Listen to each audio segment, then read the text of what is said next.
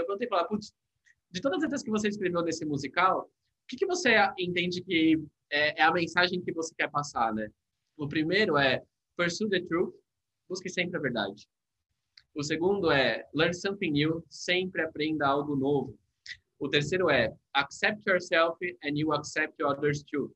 Ou seja, primeiro a gente tem que se aceitar para depois poder aceitar os outros, né? Se eu não estou bem comigo mesmo, como é que eu vou estar bem com as outras pessoas, né? O próximo é let love shine. Muito claro, né? Não precisa nem traduzir. O quinto é let pride be your guide. Ou seja, deixe orgulho ser a sua, o seu, o seu guia e não o orgulho da parte de ego, né? Você ser proud de você mesmo, né? E por fim é You change the world when you change your mind. Ou seja, você muda o mundo quando você muda sua mente. É isso que eu escreveria para mim há 10 anos, para ter isso sempre reforçado e sempre seguir a vida nesse formato.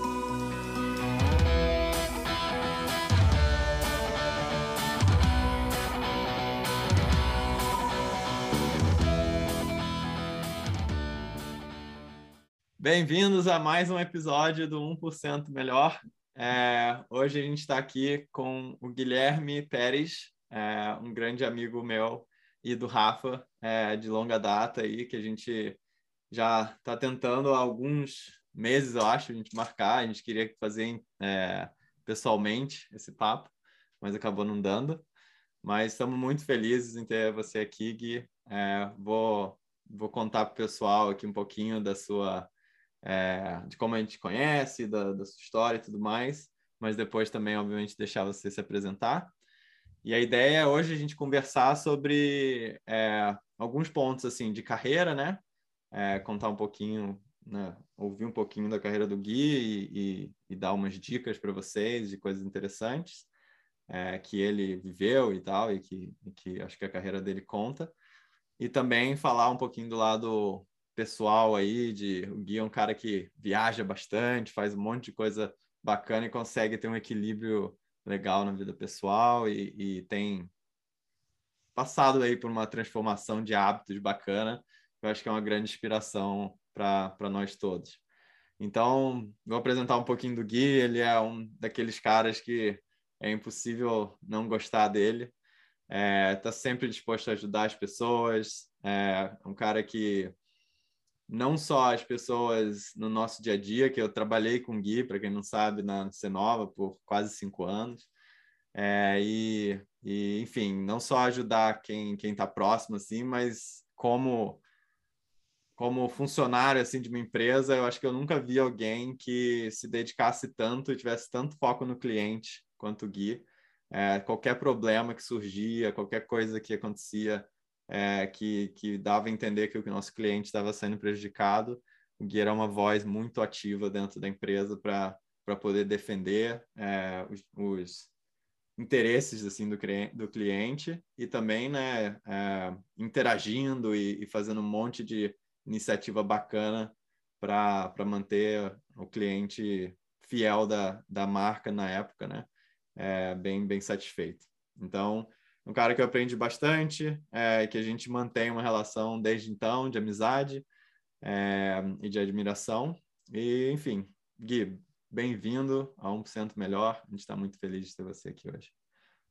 Poxa, obrigada pelo convite de vocês. Finalmente saiu esse dia, né? A gente tentou combinar de fazer aí no Canadá, enfim, é, mas a oportunidade chegou e é hoje. É hoje que a gente vai contar muita coisa legal, muita coisa bacana, histórias de vida, histórias que possam, de alguma forma, inspirar todo mundo que está aqui ouvindo a gente, ouvendo, enfim, seja lá qual for o formato, de que de alguma forma a gente possa fazer de, dessa conversa algo que seja 1% melhor para todo mundo que está aqui com a gente.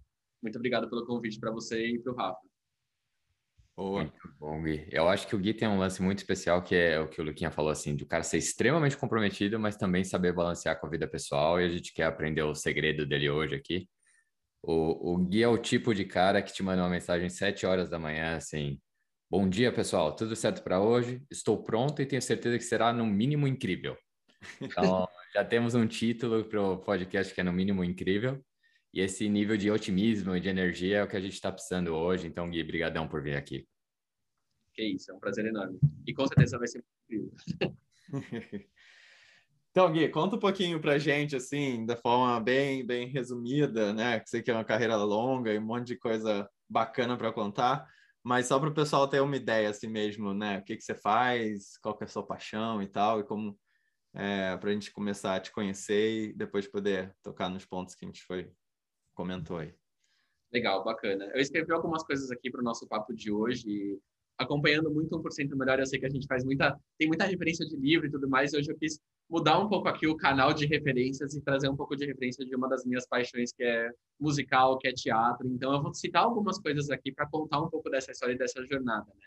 Então, acho que para começar, eu vou trazer uma estrofe de um musical que chama O Mágico de que é um musical 100% brasileiro, e ele conta muito sobre a escolha do que a gente quer fazer para nossa jornada, né? Ela começa assim: Todo mundo no fundo sempre traz consigo um sonho, uma vontade de querer ser. Quem disser que não é que está mentindo, ou então precisando parar para ver. O que, que significa tudo isso aqui que traz por trás dessa, dessa estrofe, né? É um pouco de como que eu conduzo a minha vida, a minha carreira, a minha vida pessoal e profissional. Eu estudei teatro, estudei interpretação para televisão e sempre fui apaixonado por varejo. O que, que significava tudo isso para mim, né? Putz, eu quero ser apresentador do Shoptime, quero vender máquina de wafer em frente às câmeras e essa foi a carreira que eu queria seguir na minha vida durante muito tempo. Porém, a gente sempre tem que parar para ver o que, que a gente quer fazer da nossa vida de fato, o que, quais são as nossas motivações, o que a gente considera para seguir a vida, né? Então, acabei me formando em marketing, fiz pós-graduação também em marketing e comecei de fato minha carreira no varejo, mas não com marketing. Fui comercial, fui da área de processos e depois eu fui para o marketing.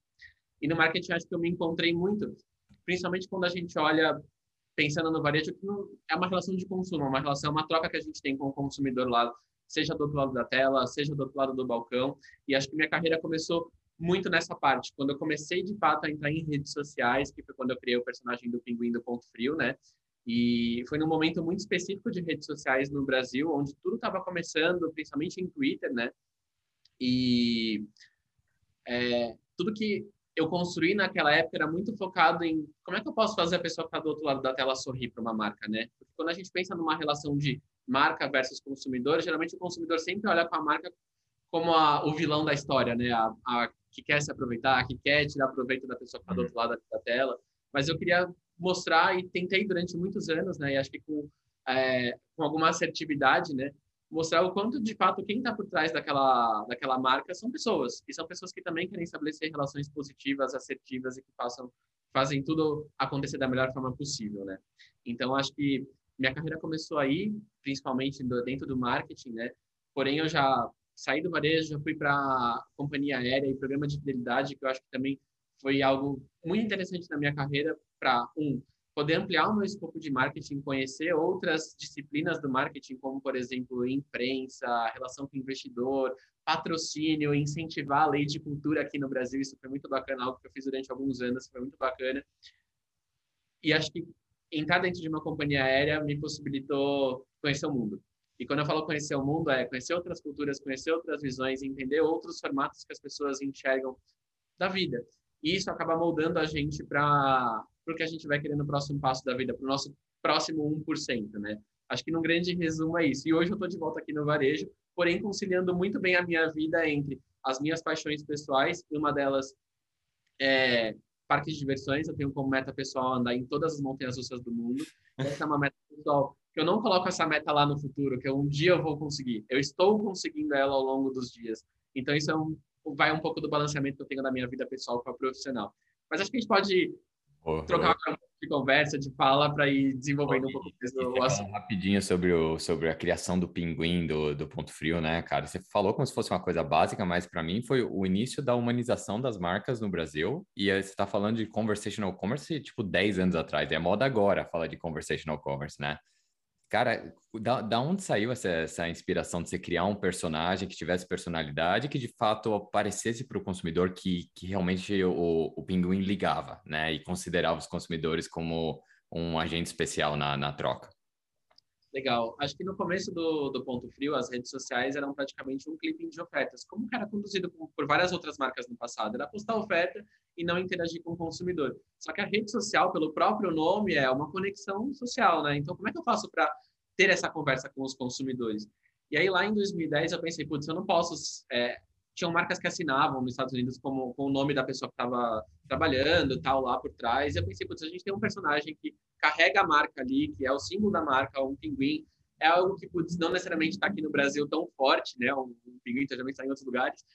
Que tal se a gente começasse a usar é, esse personagem? Mas para construir esse personagem, não adiantava só entrar lá e dizer bom dia para as pessoas, né? Era entender a razão pela qual elas iam atrás da marca para interagir. E naquele começo era praticamente para reclamar. Para falar, putz, eu tenho um problema de entrega, tenho isso, tenho isso, tenho aquilo. E aí a primeira coisa que eu tentei colocar ali para o personagem é se solidarizar a pessoa e mostrar que por, do outro lado da tela a gente queria ajudar. Então todas as mensagens que a gente recebia era essa primeira premissa que, a, que o personagem tinha, né? Eu vou responder até o fim, e vou até o fim pelo cliente. Eu não estou ali pela venda de forma essencial, apesar de ser varejo, tem a venda e tudo mais, mas a interação ela tinha um valor que era como é que eu faço para fazer o cliente sair feliz até o final.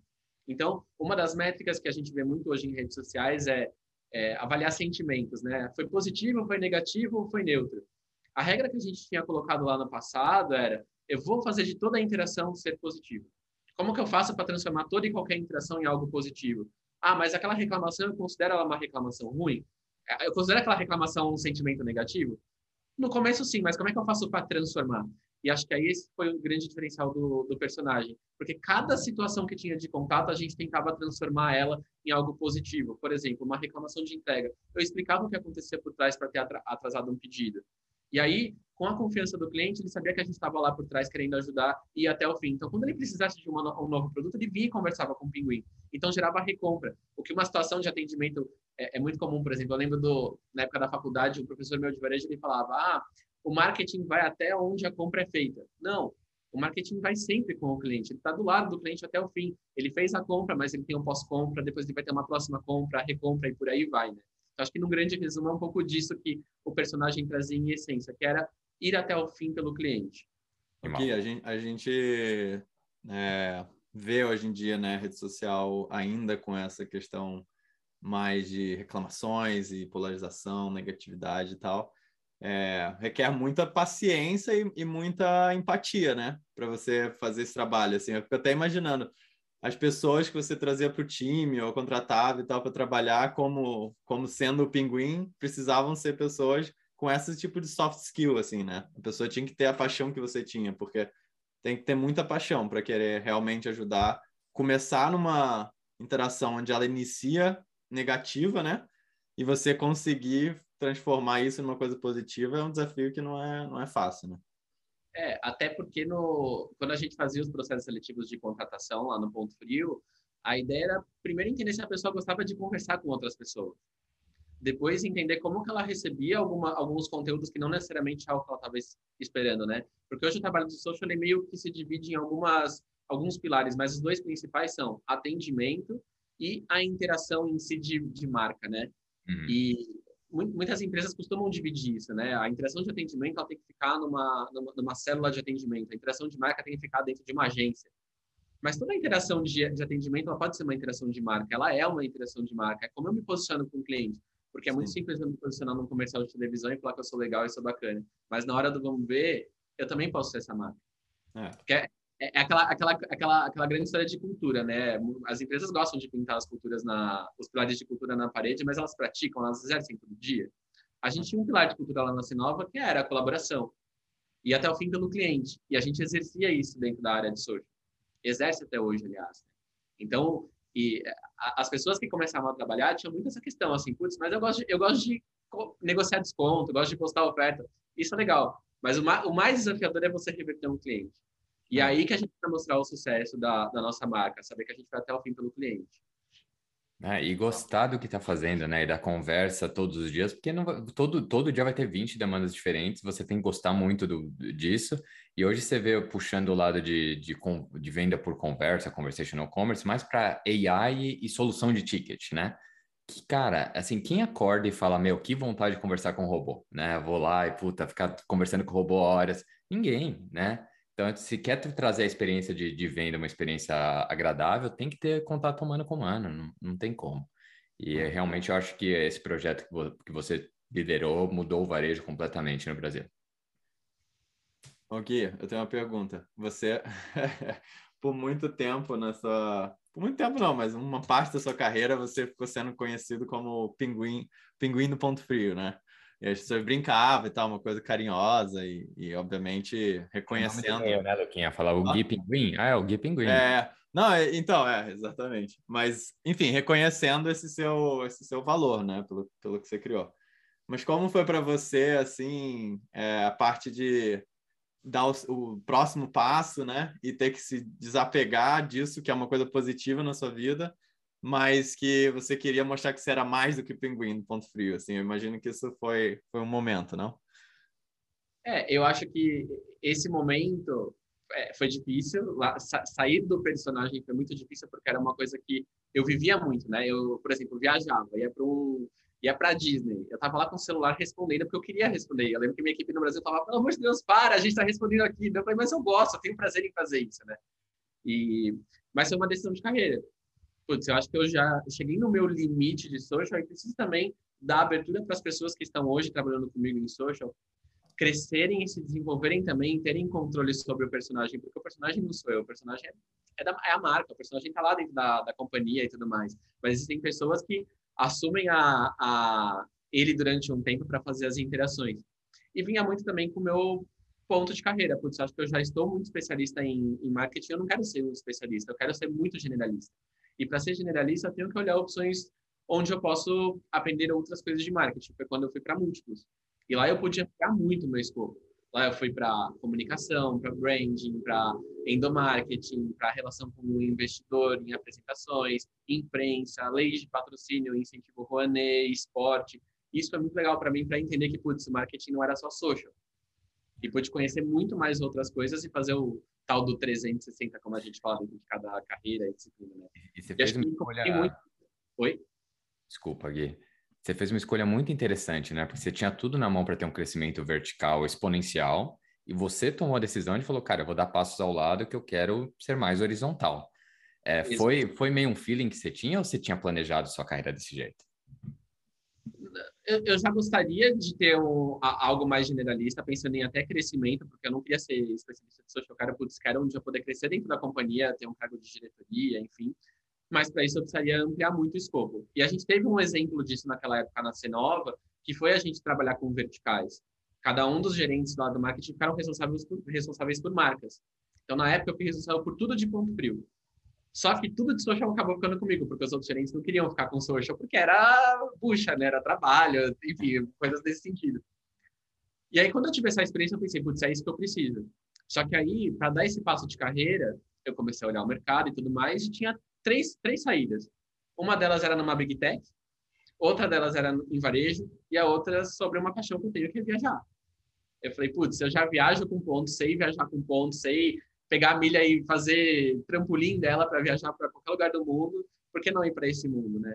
E, eu já, e a gente tinha um colega de, de trabalho, que é o Alexei, que trabalhou na Múltiplos né, é, tempos atrás, e ele falava, cara, é muito legal. A experiência de trabalhar na Múltiplos vai ser, no mínimo, incrível, como a experiência que a gente está tá acontecendo agora. Era, era, aqueles empregos do sonho, Gui, que o pessoal fala, ó, tem via... você viaja para onde você quiser de graça, você pode trabalhar da onde você quiser. Tinha, tinha esse tipo de, de benefício? A gente tinha alguns perks, como, por exemplo, o home office, que naquela época não existia, tantas é. empresas home office, mas a empresa, assim, incrível. Ela é, pensa, se a gente pegar agora fazendo um paralelo ao livro, né, o livro da Netflix lá, o No Rules Rules, né, que a gente sai de uma corporação que, putz, tem a maioria das corporações que está lá colocando metas, objetivos para ficar atrás do, do, funcionário, cobrar ele, para uma, uma companhia que, no caso da Múltiplos, que era totalmente focada em pessoas. Era em desenvolver pessoas, fazer as pessoas criarem as suas metas, se desenvolverem e serem donas do, do seu próprio trabalho. Então, a gente tinha uma, é, uma interação muito grande com presidência e tudo mais, e era algo muito bacana. A companhia tinha perks incríveis, bônus gigantescos, e a proximidade de você trabalhar com pontos, com, com um programa de fidelidade era muito legal. Então, é, depois que a gente virou o Latam, que a, que a empresa virou Latam Airlines, aí a gente teve o benefício de passagens aéreas que aí eu usei até o fim. Imaginei. Fotos anuais e eu fazia questão Mas tem um recorde lá do quem mais usou as viagens. Sem dúvida alguma. O tempo que eu fiquei lá, eu, eu usei todas as minhas passagens, inclusive tenho passagens até hoje para usar. Porque desde quando eu saí, eles Quantas montanhas tempo... russas deu para fazer com esse parque aí da, da Latam? Oi? Quantas montanhas russas deu para conhecer com esse parque da Latam? Olha, com o Parque da Latam eu não tenho a contagem certa, mas hoje eu já andei mais 730 montanhas russas. 730? Quantas tem no mundo, Gui? Mais de 9 mil. E Nossa. sempre e continua construindo. Você tem que pedir para pararem de construir, senão sua meta vai ficar inalcançável. Não, lógico que não, porque quanto mais novas tiverem, mais oportunidade, mais vontade vou ter de querer conhecer. Porque imagina eu terminar minha meta daqui 30 anos, o que eu vou fazer? Não, eu quero continuar com ela até o fim, né?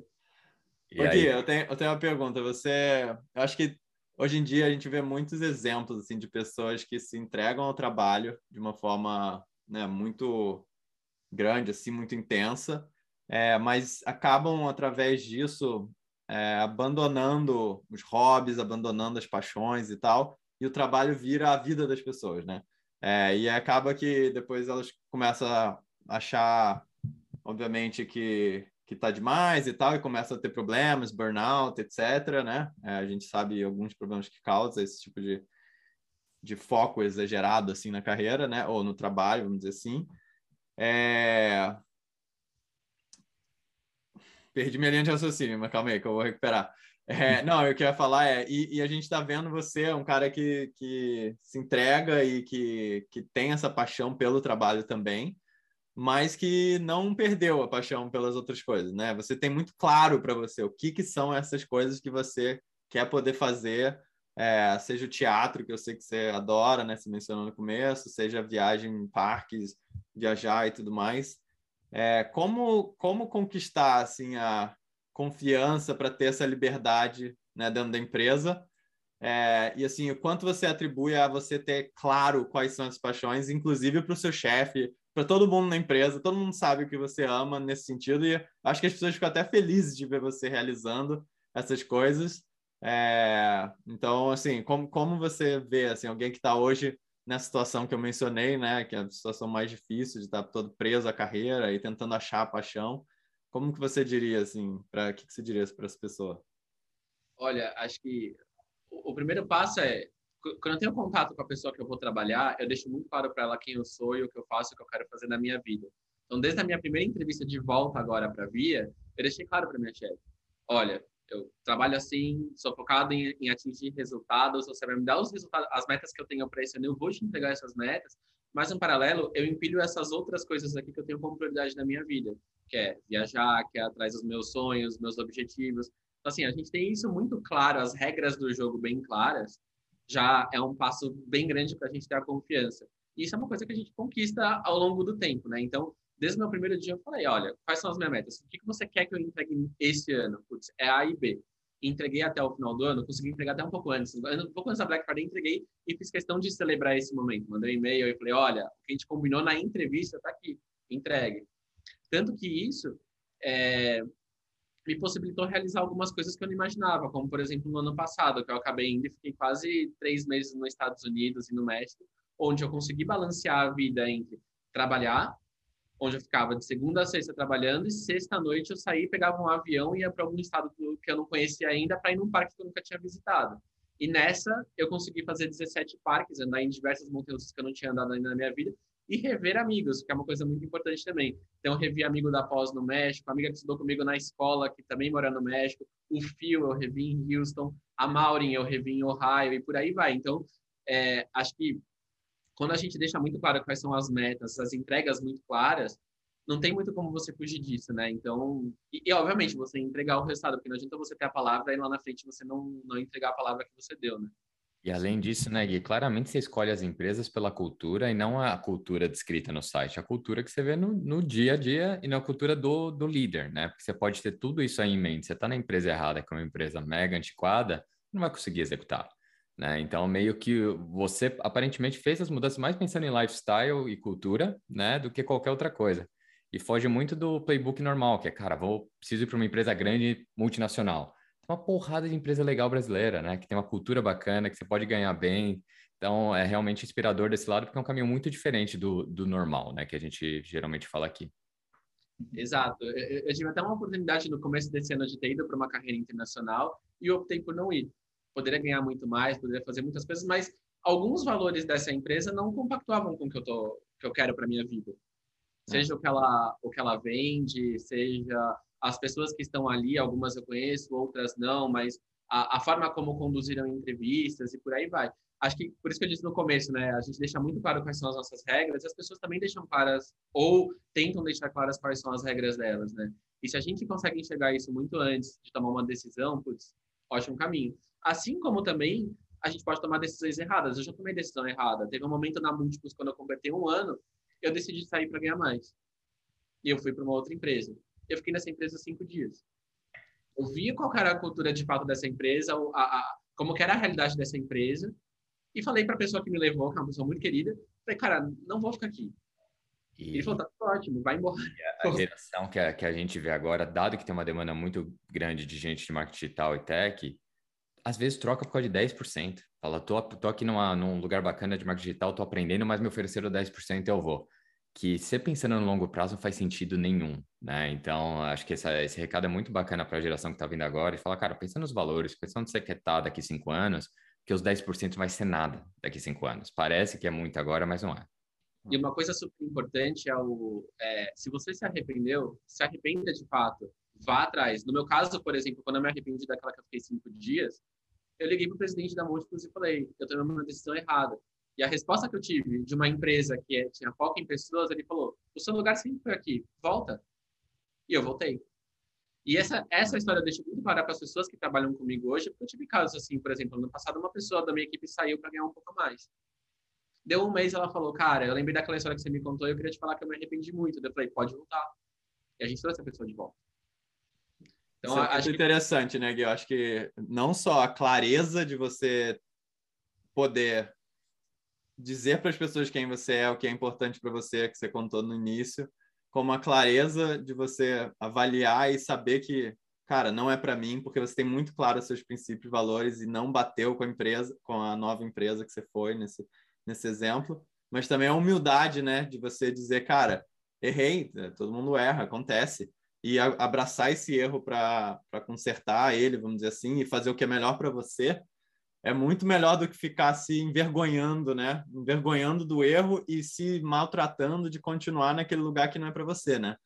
Eu acho que isso é, é meio que aquela história, né? De, é mais importante os nãos ou o que você não quer fazer do que o que você quer fazer, né? Porque o que você quer fazer tem um monte de coisa, você pode gostar. Agora, o que você, se você souber bem o que você não quer fazer e quais são os valores que não não batem com os seus, você já já ajuda bastante nessa decisão.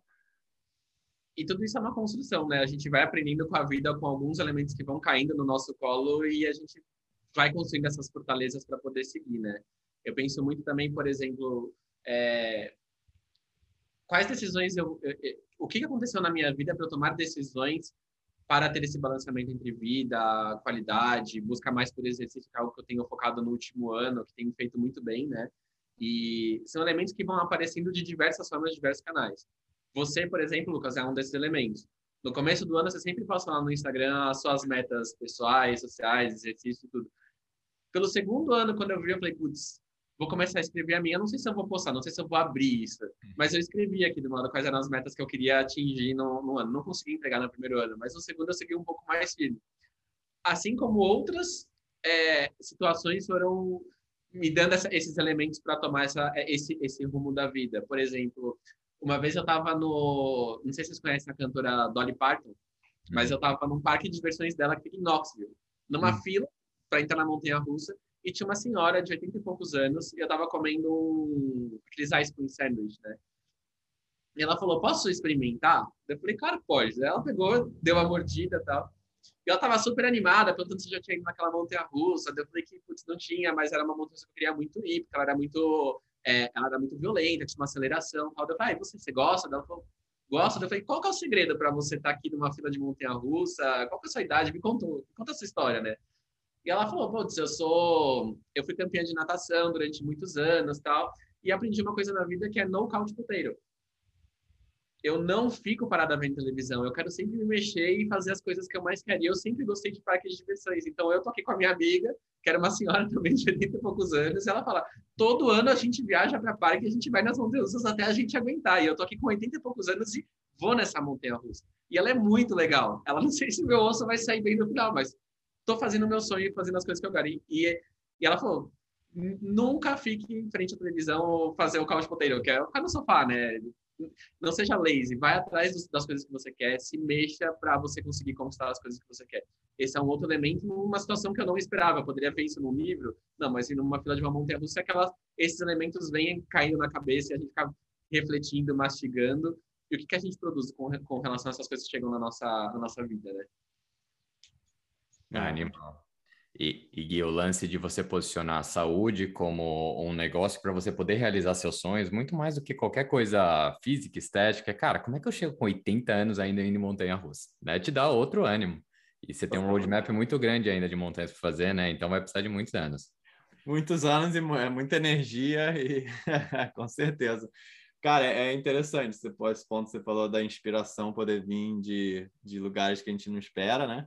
E também o quanto às vezes é uma, uma coisa pequena, né? Uma coisa tão pequena, mas pode te ajudar tanto. É, é, bem, é bem interessante mesmo isso, cara. E a gente vê é, pessoas, né, que quando elas entram na inércia, no, né, a gente vê, sei lá, os pais é, e tudo mais, né? Às vezes a pessoa entra numa inércia né, negativa e aí, cara, basicamente não consegue sair, né? Ao, ao, passo que quando você começa a fazer uma coisa mais simples como essa, de ir lá na montanha-russa que você gostava quando era jovem e nunca foi, e você vai, e aí você consegue, e tem aquela sensação de estar vivo e tal, aí você quer ir numa outra, você quer ir numa outra, quando você vê, essas pequenas realizações estão te movendo a você não ficar, né, parado, assim, na, na sua vida, deixando de, de realizar, e acaba que, pô, de, depressão, um monte de coisa que pode acontecer de você ficar nessa inércia, né, porque você não começa a não ver sentido para a vida e tudo mais, então é bem, bem interessante, assim, nosso 1% melhor, mais uma vez,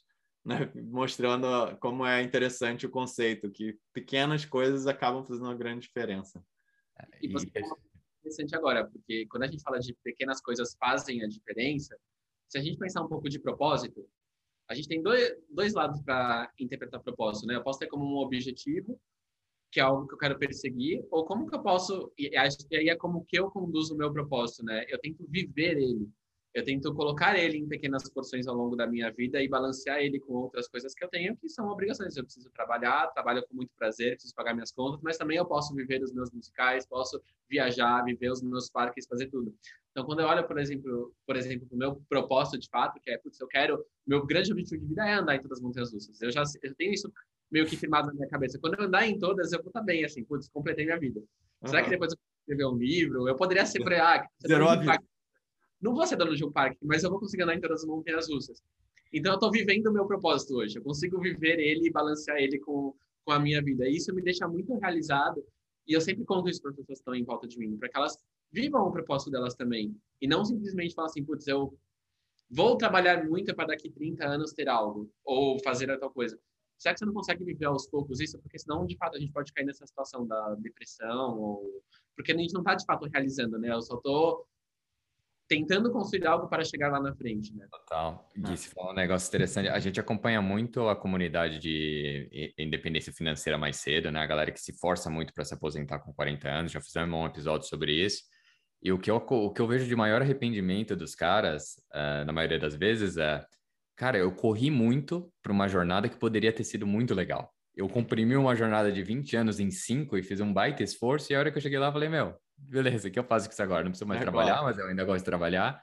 Então, é muito legal que você tenha esse sonho que, que não é necessariamente atrelado a não, parar de trabalhar e que é tangível, né? Que muita gente fala, meu, tem o sonho de conhecer o mundo, mas o que isso quer dizer? Quantos países você quer conhecer? Onde é que você vai? A partir do momento que você monta um negócio tangível como o seu, mesmo que o core não seja mais andar nas montanhas russas, cara, você vai conhecer o mundo, né? Então, tem efeitos colaterais de segunda ordem muito grandes e é muito raro de ver, muito, muito legal. É. E viver eles faz com que a gente se alimente cada vez mais para ir atrás deles, né? Então, assim, por viver os meus sonhos, por viver o meu propósito, eu consigo cada vez mais me motivar e ir atrás dele. Isso é uma coisa muito legal do que a gente ficar. Será que um dia vai acontecer? Será que um dia vai, vai aparecer? Sim. O Gui, é, acho que é legal, até a gente mencionou essa questão das metas e tal. Eu fico bem feliz que tenha te influenciado positivamente aí.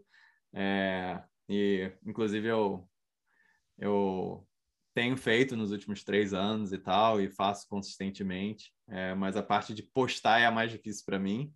porque eu fico falando, ah, cara, tô alimentando meu ego, tô postando aqui, parece que eu tô querendo aparecer ou qualquer coisa assim, e não é meu perfil, né? Mas você tá falando agora, né, o quanto isso te, te impactou e te ajudou. Eu já ouvi outras pessoas falarem, é, é uma lembrança, assim, para eu tentar voltar a fazer, né? É, então, essa é uma coisa. E, e aí, aproveitando, né? Hoje é 1 de abril, eu acabei de terminar três meses sem nenhum álcool, não tomei nenhum álcool durante esses três meses e nenhum chocolate. É, que, era, que, era, a meta, era a meta, uma das metas, né, de saúde desse ano. Então, não comi nenhum pedacinho de chocolate nesses três meses e, na, e nada de álcool. E é interessante, né, cara? Porque você está falando da meta da montanha-russa e tudo que vem junto. No caso, eu coloquei essa meta para mim parece que é tipo assim, ah, mas por quê? Pô? Você é um cara magro, é um cara saudável, é sabe? Tipo assim, não tem por que eu não comer um chocolate ou não tomar minha cervejinha de vez em quando, entendeu? E realmente não tem. Mas para mim significava, eu tava me perdendo nos meus hábitos no final do ano, e eu falei, cara, eu quero provar para mim que eu sou capaz de cumprir algo que exige disciplina. Então hum. foi uma coisa que eu quero provar o poder da minha mente de colocar uma coisa e falar, eu vou até o fim. Então foi esse o desafio. É, e também, né, eu estava sofrendo questões de saúde, assim, da minha alimentação de forma geral, não sei exatamente, do estresse do trabalho, um monte de coisa acontecendo.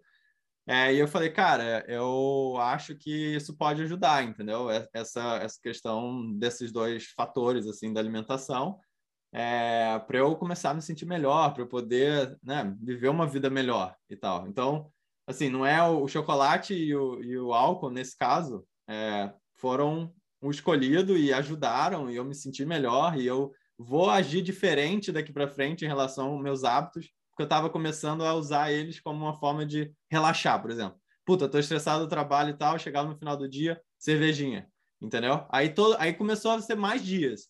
Aí, sei lá, por exemplo, meu, meus sogros estão aqui, né? É, puta, um momento que as coisas mudam, fica mais conturbado e tal, sei lá o quê. Imagina você começasse a falar, pô, tô estressado com alguma coisa que aconteceu. Vou tomar uma cerveja. Quando você vê, né, assim que você cria um hábito ruim. Então, para mim, foi tipo, cara, eu vou parar, eu tô percebendo no início um hábito ruim e eu prefiro achar um jeito mais drástico de, de parar com isso e mudar para eu voltar para o meu lado, pro lado bom.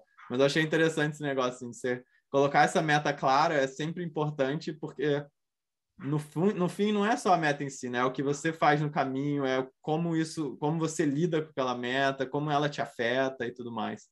É, igual no seu caso da, da montanha-russa, né? É, é, bem interessante.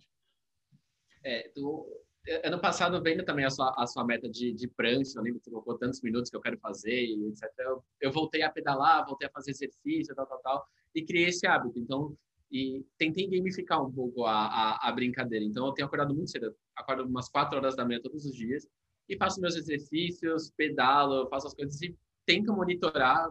Comecei a usar um relógio que monitora essas coisas e, putz, é, você vai chegando num ponto que isso se torna um hábito, um hábito bom, né? Da, tipo, praticar esporte é um hábito bom pra caramba. Aí comecei a olhar a alimentação como que eu tô hoje de alimentação? A alimentação está muito ligada ao que está acontecendo comigo em nível de estresse, vai ser a comida que eu vou pedir hoje no, no delivery.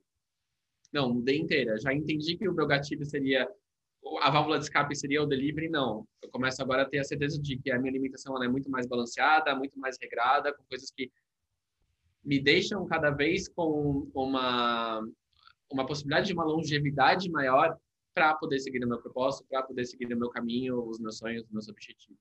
É, e, e, você sabe quando você está comendo alguma coisa, fazendo alguma coisa ruim, como escape, né? Você pode comer o mesmo chocolate, né, Luquinha? Chegou um dia que você está estressado, você come chocolate, você nem sente o sabor, cara. Você é. só quer me dar um pouco de endorfina aí para eu dar, dar um relax, mas você claramente nota e você pode também ter uma relação mega saudável com a mesma coisa.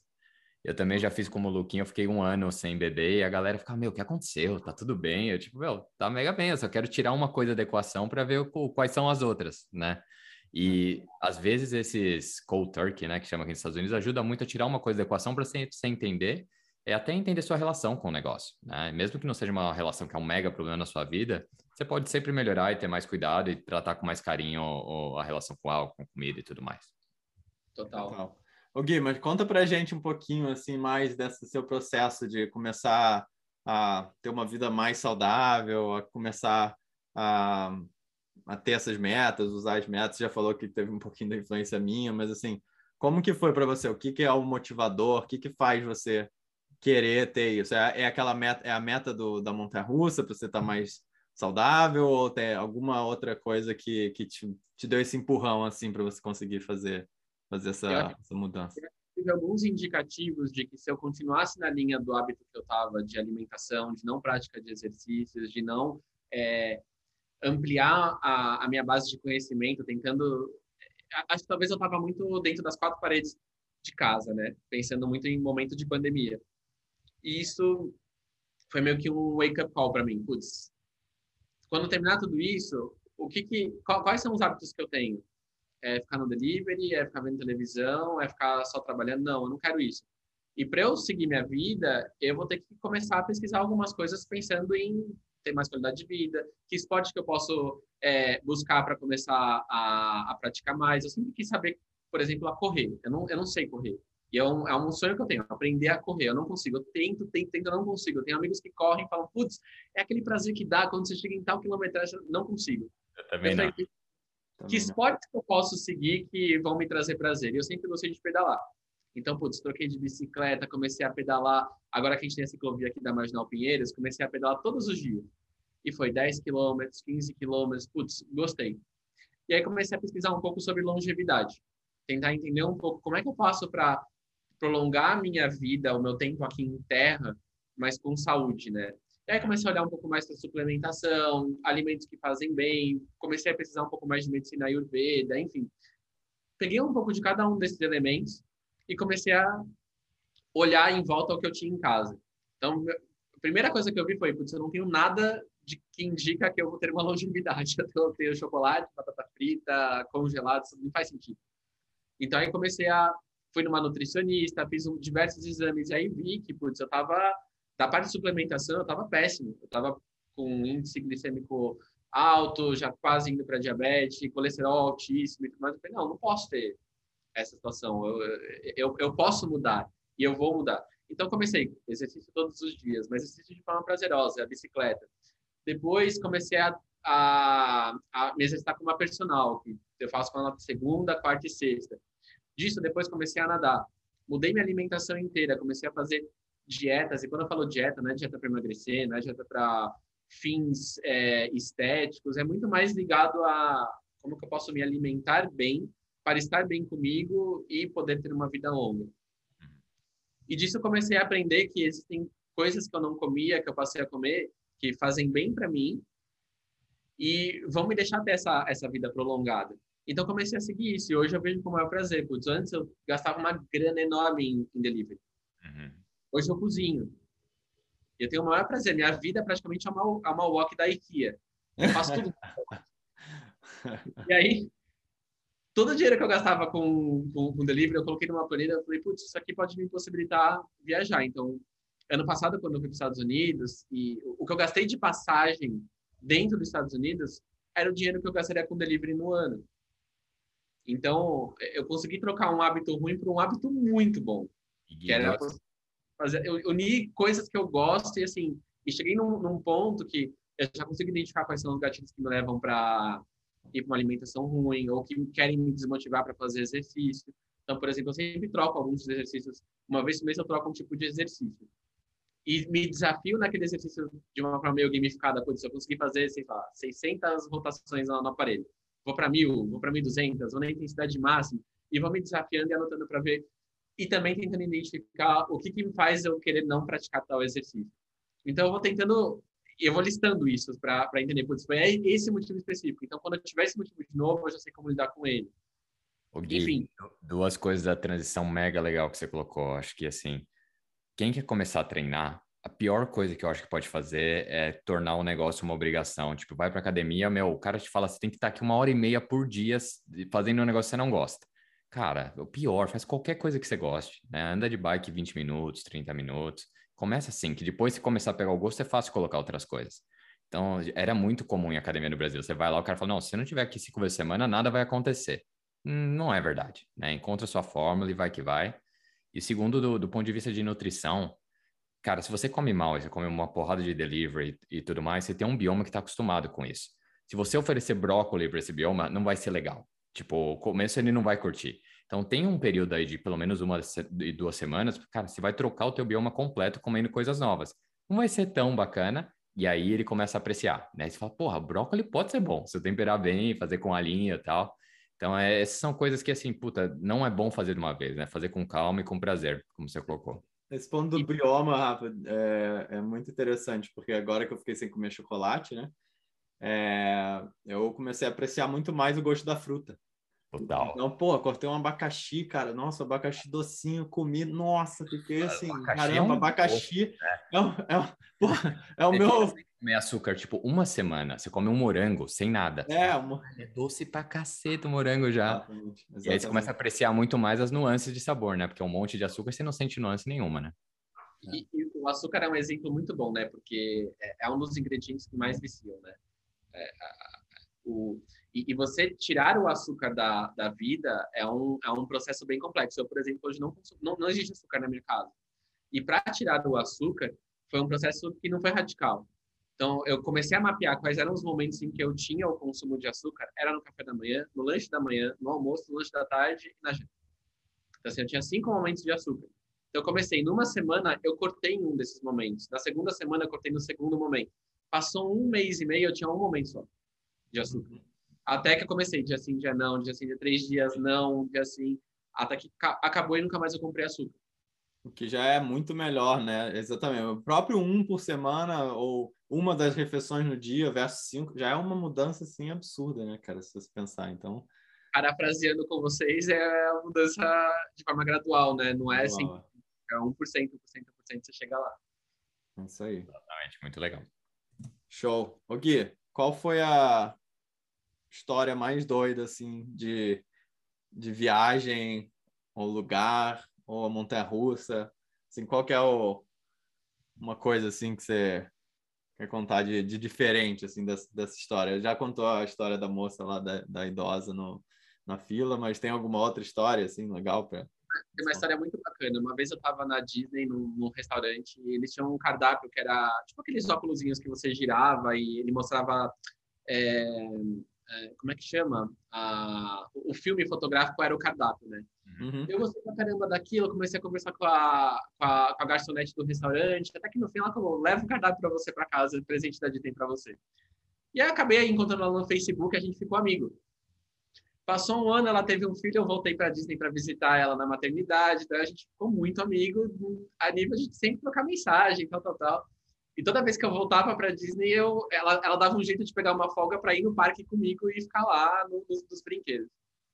E aí teve um ano que é, eu queria ter ido na, na, inauguração da Disney de Xangai, não não consegui, enfim, estava lotada, aí eu consegui ir no ano seguinte. E eu dei um toque nela, falei, olha, Sabrina, eu tô indo para lá, é, me fala se você quer alguma coisa da Disney de Xangai. Ela falou, não, eu quero que você se divirta. Você está indo para o lugar mais divertido do mundo, vai, vai se divertir. Isso vai me deixar muito feliz. Olha a mentalidade da pessoa que trabalha lá dentro, né? Já com muito pensando na cultura da empresa e tal. Quando eu cheguei lá, é, ela falou: me fala os dias que você vai, né? Eu falei, ah, vou estar um dia. Ela, beleza. Aí no dia que eu tinha que ir para o parque, ela mandou uma mensagem falou: antes de você entrar no parque, passa em tal lugar. E aí eu fui no guest relation do parque, e aí de repente me aparece o Mickey vestido com a roupa da inauguração da Disney de Xangai com uma caixa de presente. E aí a pessoa que estava lá falou: Olha, o Mickey ficou triste que você não pôde vir na inauguração, mas ele queria te entregar um presente. E aí nesse presente tinha uma caneca com meu nome esculpido, que era uma caneca do Grand Opening da Disney de Xangai, com meu nome. Ele falou: E hoje você vai ter um tour guiado aqui, você vai poder entrar em todos os brinquedos, não vai pegar fila, porque a gente quer que você tenha uma experiência que seja, no mínimo, mágica.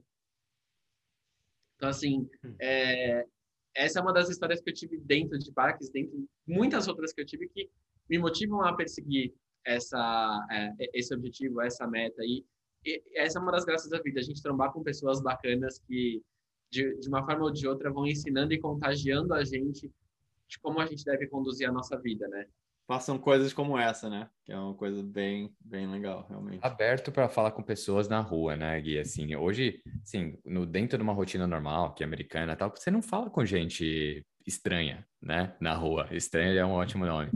E quanto mais você vai para o norte, assim, dos países, assim, não tem um contato social muito, muito simples. E, cara, sai cada oportunidade, você conhece cada gente legal, começando num papo normal, você conhece seus vizinhos, você tem mais segurança da gente, eh, de uma comunidade mais próxima. Então, a gente tem que incentivar isso cada vez mais, né? Porque as mídias sociais, assim, viram uma ferramenta depois para você continuar a conversa, mas você não, você não constrói uma relação, assim, digitalmente, né? Igual que você acabou de colocar. Então, muito bom, muito, muito boa inspiração para a gente conversar com mais gente na rua e conhecer mais gente que não está no nosso círculo. Total. É, isso, é uma coisa interessante, Rafa, que eu tenho pensado muito, que é a questão do agora voltar, os escritórios reabrindo, né, e tendo, é, tendo o híbrido, né, que as pessoas estão chamando, que é a parte do trabalho de casa, parte você vai para o escritório, algumas empresas estão indo completamente remota, outras estão indo mais presencial. No Google a gente vai é, ficar, a ideia é que seja três vezes na semana no escritório e duas, é, duas de casa, né? E aí, cara, a gente foi essa semana. Eu fui pela primeira vez no ano, nessa semana. Putz, tem muitas coisas que não se substituem, cara, pelo, pelo virtual, assim. O nível de profundidade, assim, das conversas, só de estar junto. E, sabe, aquilo, aquela... Viver aquela, aquele ambiente, assim, é uma coisa que realmente... Eu sei que muita gente deve estar nervosa para retornar, né? E se sentindo, tipo, meu Deus... É, eu prefiro ficar em casa, eu sou mais efetivo trabalhando em casa e tudo mais eu diria que é uma parte da convivência humana que faz muita diferença para para nós como seres humanos e que você pode achar que não, mas você está sentindo falta e que se, se você ficar só de casa direto sem ter isso, o que acaba acontecendo é um burnout, acaba acontecendo uma situação ruim, porque é, se, se você pensar assim, você, você pode até se justificar e falar, cara, eu sou muito mais produtivo trabalhando de casa, né? Tem muita gente que fala isso. Não, pô, eu estou aqui trabalhando de, de casa e tal, sou muito mais produtivo, entrego mais trabalho, faço mais coisa e tudo mais. Cara, mas quem disse que você precisa ser a todo momento mais produtivo? Às vezes você pode, tem partes da sua vida, né, que não é produtividade, é construção e tudo mais. E produtividade não é quantidade de trabalho, é qualidade de trabalho, qualidade de interação. Então, ah, total, e acho que as, ah, tem muita gente que vê, né, eu perco muito tempo, né, indo para lá, estando lá, conversando com as pessoas. Cara, não é perda de tempo, né? A maioria das oportunidades rola num café. Você conversa, conhece alguém no café, você fala, oi, se a gente fizesse aquilo? Então, 100%. Então, acho que a gente tem que fomentar muito isso. E eu estava lembrando uma história minha e da Ana Kig. É, a gente estava um tempão tentando fazer o processo de passaporte italiano. Já tinha visto três empresas, não conseguia. Aí a gente ia numa academia em Londres, tinha uma mocinha que trabalhava lá, ela, eu ouvi ela falando, não, que eu tirei o meu passaporte. falei, oi, você é brasileira? Você tirou seu passaporte? Ela que indicou a empresa para a gente que está funcionando agora, que vai sair o passaporte italiano da, da Ana. Então, às vezes você vê oportunidades assim com pessoas meio aleatórias, né? Se você tiver aberta para conversar. É, e, puta, é um momento agora, né? Para a gente voltar a ter uma vida normal e conhecer gente nova e voltar a estar tá empolgado. É, de tudo isso que vocês falaram, é, é o, a, além da, do negócio da produtividade não ser entregar volumes, mas tem o que da interação social que você precisa para desenvolver relacionamento, soft skills estão ali em volta, né? Esse exemplo que você colocou ali do passaporte, eu vivi agora no, na virada do ano, que eu, tava, eu ia voltar de Barcelona, precisava fazer o teste lá para o tal do PCR. Só que todos os lugares de teste estavam fechados, né? Espanha por conta do ano novo, enfim. Eu estava na fila de um teleférico e eu vi um brasileiro falando atrás com, uma, com a esposa. Eu perguntei, vocês vão voltar para o Brasil em breve? Ele, como assim? Eu falei, não, é que eu, tô, eu tenho uma passagem para daqui dois dias, eu não sei onde fazer teste. Ele falou, não, a gente tem um grupo de brasileiros que moram aqui na Espanha e todo mundo está comentando que esse é o único lugar de teste que vai estar tá aberto. Então, assim, algo que poderia ter se tornado uma dor de cabeça, eu coloquei a, o simples fato de interagir e perguntar e no momento difícil que a gente está de percepção do mundo, né, Gui? Você quer recuperar a esperança na humanidade é falar com pessoas na rua. Porque 99% das pessoas são legais, são abertas, querem te ajudar. E você vê, tipo, em mídias sociais, assim, as tretas, fala, meu, todo mundo tá bravo, todo mundo tá, não tá, tá de mau humor, né? Só é. briga. E não é assim no mundo real, né? A gente precisa lembrar. É verdade, é verdade. O Gui, é estamos chegando aí, eu acho que ao fim do nosso papo, é, pelo, pelo tempo, mas a gente ainda tem o nosso 1% na lata, que eu acho que é sempre uma coisa interessante, assim, para a gente conhecer ainda mais de você pessoalmente. Então, queria, queria te perguntar, se você pudesse escrever uma carta para você 10 anos atrás, o que você escreveria? Bom, eu não escreveria uma carta. Talvez eu colocaria algum, algumas frases, alguns textos que eu até separei aqui já imaginando que teria essa pergunta. É, o primeiro são os três pilares que eu tento conduzir tudo na minha vida, que são amor, respeito e elegância. Tudo que eu faço, eu tento tratar a partir desses três pilares.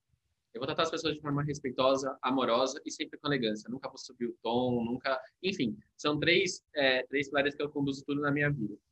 Um outro, aí de novo parafraseando musicais, tem, tem um musical no, é, dos Estados Unidos chamado Kinky Boots, que as letras das músicas foram escritas pela Cindy Lauper. E numa grande sorte da minha vida, um dia eu sentei lá para ver o musical e ela estava do meu lado, tomando nota do musical. E aí eu Tem sorte na vida, hein? e aí eu aproveitei, já que eu estava do lado dela, vou fazer uma pergunta para ela, né? Não vou pedir para tirar foto, mas vou fazer uma pergunta. Eu perguntei para ela, putz, de todas as letras que você escreveu nesse musical, que, que você entende que é, é, a mensagem que você quer passar, né?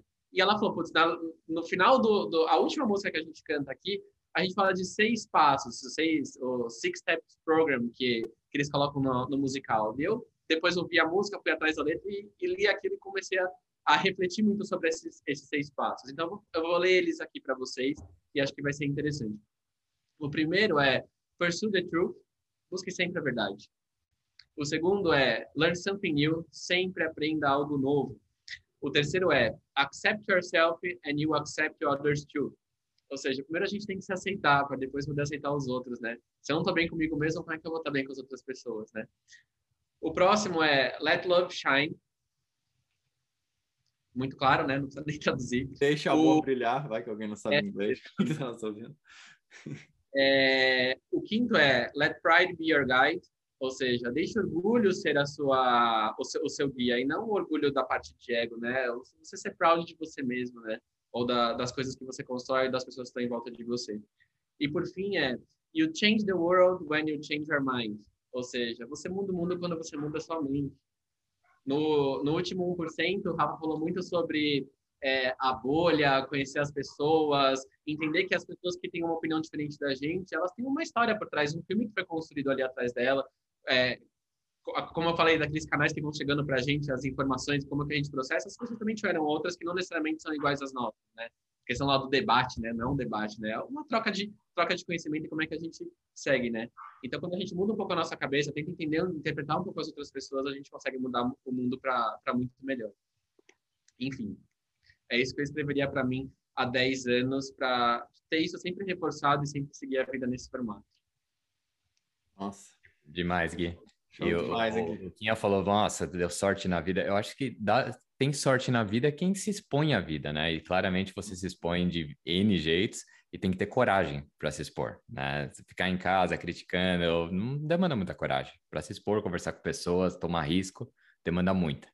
Então você está muito uma, uma, bela inspiração para a gente, Gui. Obrigadão. Vamos lá. Vamos para a segunda pergunta? Vamos ser na lata? Essa foi, foi, foi top, hein?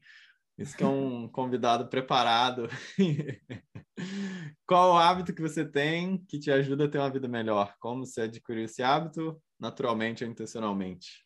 Acho que você falou bastante. Eu tenho um hábito natural que é acordar cedo. Acho que desde os meus 12 anos de idade eu acordo muito cedo. Eu acordava sempre 5, 5 e pouquinho, que era muito para ir para a escola cedo. O ônibus passava para buscar e eu era o primeiro a CP. E esse hábito se tornou uma rotina sempre às quatro horas da manhã. É o horário que eu acordo. Independente de onde eu estou no mundo, é sempre a hora que eu acordo. E eu faço desse hábito algo muito positivo para mim. Então, por exemplo, se eu estou, sei lá, na Europa, esse hábito para mim é muito bom porque eu consigo conhecer tudo pela manhã até a hora do almoço, que é a hora que eu começo a trabalhar com o fuso do Brasil. É, além disso, a prática de exercício. Isso faz com que é, o, o, o, o, exercitar causa um desgaste positivo no, no, nosso corpo e na nossa mente. E praticar o exercício pela manhã faz com que tudo que eu vou enfrentar ao longo do dia seja muito mais leve e fácil. E, cara, eu já, já tive tanta carga de peso, já fiz tanta coisa agora pela manhã que putz, pode vir o que for. Eu vou encarar da melhor forma possível tudo que vem. O, o Gui, a parte de sono, mas que hora que você dorme para acordar quatro da manhã? Geralmente entre oito e meia e nove horas da noite. O meu sono, ah ele, é, ele tem um ritmo muito bom. Eu fecho o olho, eu durmo, eu abro o olho às quatro horas da manhã sem alarme. É, é um muito bom. É, não, sei qual, não sei como eu tenho esse sono, mas ele é muito bom. Caramba! E se eu vou dormir um pouco mais tarde, por exemplo, vou assistir um musical que termina meia-noite, eu vou acordar às quatro horas da manhã. Eu não consigo fazer um, a, a, a, duração do meu sono, ela é, ela ser sempre a, a mesma. Eu sempre vou acordar às quatro, quatro e quinze. E por Boa. fim, um hábito é ter muito claro o que eu quero fazer, o que eu quero para minha vida e como que eu quero conduzir. E isso não significa que é algo que eu tenho que escrever na pedra. Pode se alterar ao longo do tempo, mas tem muito claro o que eu quero, por exemplo, para essa semana. Eu tenho muito claro como vai ser o meu final de semana. As coisas que eu quero fazer, com quem que eu vou encontrar e tudo que eu vou fazer, enfim. Então, ter claro o que a gente quer fazer deixa muito a gente acaba tendo um horizonte, né? E isso é bom. Bem resolvido, né, Gui? Né? Gui, qual é, qual é uma coisa que você tinha certeza cinco anos atrás e que você pensa completamente diferente hoje e que você não mencionou ainda na nossa história hoje? Olha, é uma, é uma coisa que vai. Tá, é, um pouco, é, é, o oposto do que você falou agora há pouco sobre a, o lance da, da, dos caras que trabalham, as pessoas que trabalham e querem se aposentar logo, com, com pouco, pouco, pouco tempo de, de, de, se esforçando muito para trabalhar, né? Eu, eu me via antes me aposentando depois dos 60 e hoje eu vejo que isso vai ser muito mais antecipado. E não necessariamente porque eu enriqueci ou eu consegui conquistar muita coisa, mas porque eu vejo que minha vida ela vai caminhar cada vez mais porque eu mais gosto de fazer ou para os meus objetivos, a minha missão. Então, é, não necessariamente o trabalho vai estar lá na frente. Então, eu vejo como uma antecipação da minha aposentadoria pelo, pelo pela forma como eu estou conduzindo a minha vida. Legal. Eu acho que o próprio termo aposentado vai ser aposentado, né? Porque ninguém, ninguém vai, assim, a grande maioria das pessoas não pensa em parar de trabalhar totalmente, né? É. Isso, essa é, uma, é, um questionamento que eu tenho muito. A palavra aposentar ela não, não, não, se, ela não se encaixa porque eu estou vendo de futuro. É. Mas sim é, utilizar muitas horas que eu tenho da minha vida para fazer o meu hobby e atrás das coisas que eu quero. De repente, o meu próximo trabalho vai ser escrever um livro sobre a indústria de parques de diversões. Não sei. Não. É, é isso aí. É isso aí. E última, qual a coisa que você mais se orgulha de ter feito na sua jornada? Olha, eu acho que difícil essa nem é, um pouco sobre é, talvez sobre o que a gente falou aqui muito sobre propósito acho que acho que eu mais tenho orgulho é de conseguir viver a vida que eu quero da forma como eu quero e tendo a certeza de que tudo que eu faço não está de forma alguma contaminando ninguém de forma negativa ou fazendo com que as pessoas fiquem mal. É, eu tento o máximo possível é, fazer todas a forma como eu conduzo a minha vida de alguma forma ser algo que motive as pessoas a também buscarem. É, e acho que eu tenho sucedido, tenho tido um certo sucesso para as pessoas que interagem comigo e falam isso para mim. É, acho que quando vocês fazem essa pergunta, é, toda semana eu saio com uma. Tem uma amiga que eu conheci na Múltiplos, que era da RH, a gente ficou super próximo, mora aqui do lado de casa. Toda uma vez semana a gente janta. E eu trouxe essa pergunta para ela. Ela falou, cara, é muito ligado à sua, ao seu propósito, né? Você é um cara que conseguiu colocar o seu propósito empilhado do lado das outras coisas que você tem, das obrigações que você tem, e você consegue viver isso. E isso, para mim, é uma inspiração. Isso, para as pessoas que estão à nossa volta, as pessoas que eu conheço, que comentam muito isso, é uma inspiração. Saber que pode ser possível a gente levar uma vida balanceada, uma vida é, que ela é regrada de uma certa forma, mas que a gente consegue atingir os nossos objetivos. Acho que é muito mais ligado a isso. E, de você ser um pequeno fator positivo no mundo, né, Gui? Porque, assim, todo mundo tem dias ruins, às vezes você faz um negócio, você é um pouco mais grosso com alguém, mas, pô, via de regra, se você tá tendo um dia ruim, você tem pequenas interações com uma pessoa bacana, te ajuda muito, né? Você tá tendo um dia de merda, você teve reunião ruim, pô, tem uma reunião com o Gui, o Gui tá animado, fala, meu, melhorou meu dia. Então, não, não tem dúvida nenhuma que isso é, isso é, um, é, um, é um grande fator positivo e acho que muito inspirador essa, essa missão que você colocou para gente. Legal.